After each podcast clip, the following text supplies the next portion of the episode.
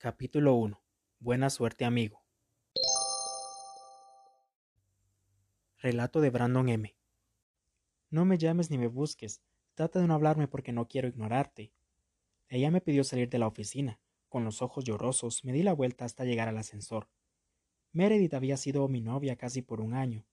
Ella era una persona muy dedicada y que se mantenía ocupada y tratando de hacer algo productivo.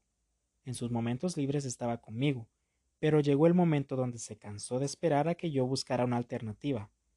Trabajaba en la oficina de su padre, y en los últimos tres meses ella pagaba las cuentas de nuestras citas y se encargaba de los gastos en general. Yo, en cambio, no tenía trabajo. Recién terminaba la escuela y no había ingresado a la universidad.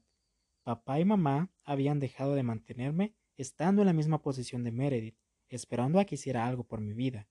En mis intentos por encontrar trabajo había fracasado. No comprendía si era mi inseguridad o la negatividad que siempre llevaba conmigo.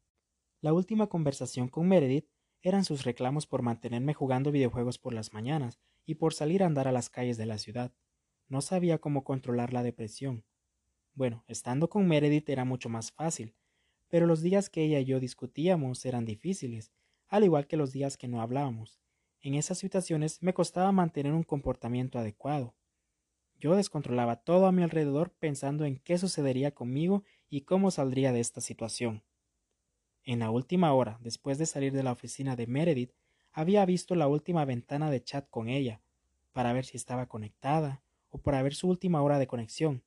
Leía una y otra vez el último mensaje que le envié y el visto que me había dejado. Ella me lo había dicho, que no le escribiera para que no me ignorara. En mi desesperación no se me ocurría qué hacer. Quizás Meredith tenía razón.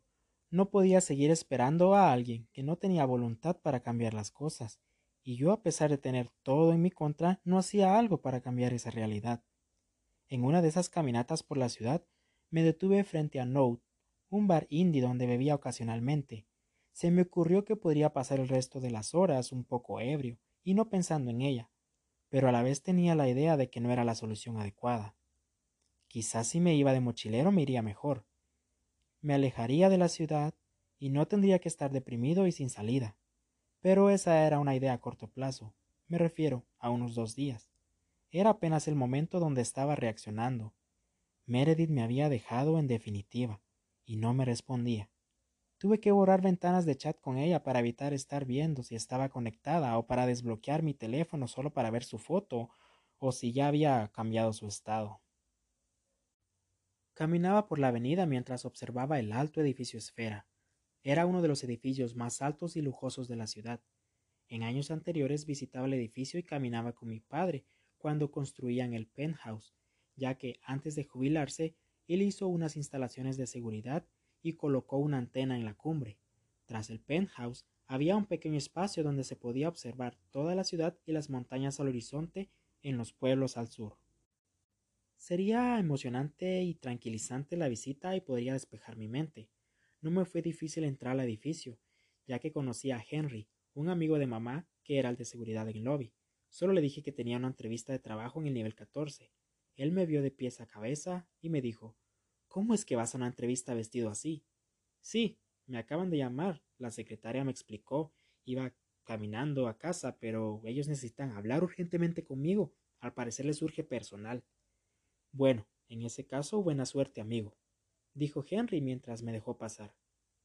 No era la ciudad con los edificios más altos del mundo, pero el edificio Esfera tenía treinta pisos. Subía respirando tranquilamente por el ascensor con paredes de cristal que permitían observar el paisaje el norte, era uno de esos edificios con aspecto de vidrio polarizado por fuera.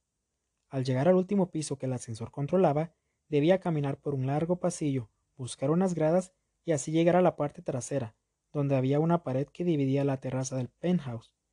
Caminaba deprisa y tratando de evadir las cámaras de seguridad, con la esperanza de tener suerte para encontrar la puerta de la terraza disponible para salir, ya que en el último mes un edificio se había incendiado, muchas personas se pusieron a salvo al salir a la terraza, donde un helicóptero fue al rescate.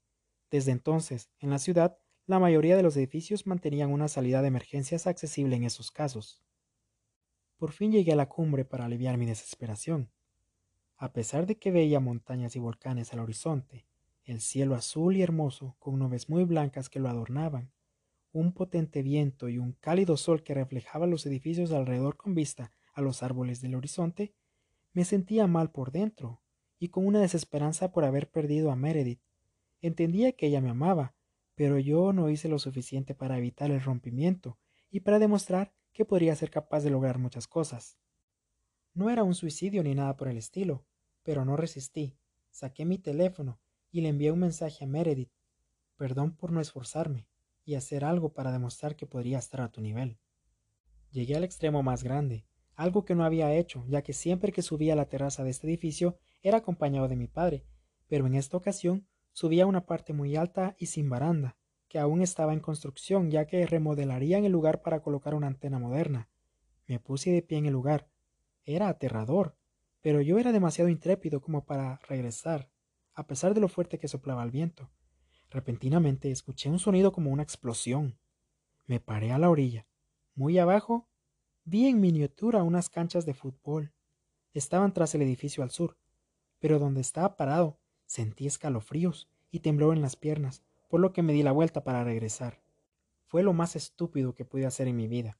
Hice un mal movimiento, lo que me hizo tropezar hacia atrás y caí del edificio. No sé si hay vida después de la muerte. No recuerdo qué pasó. Mientras caía, todo terminó.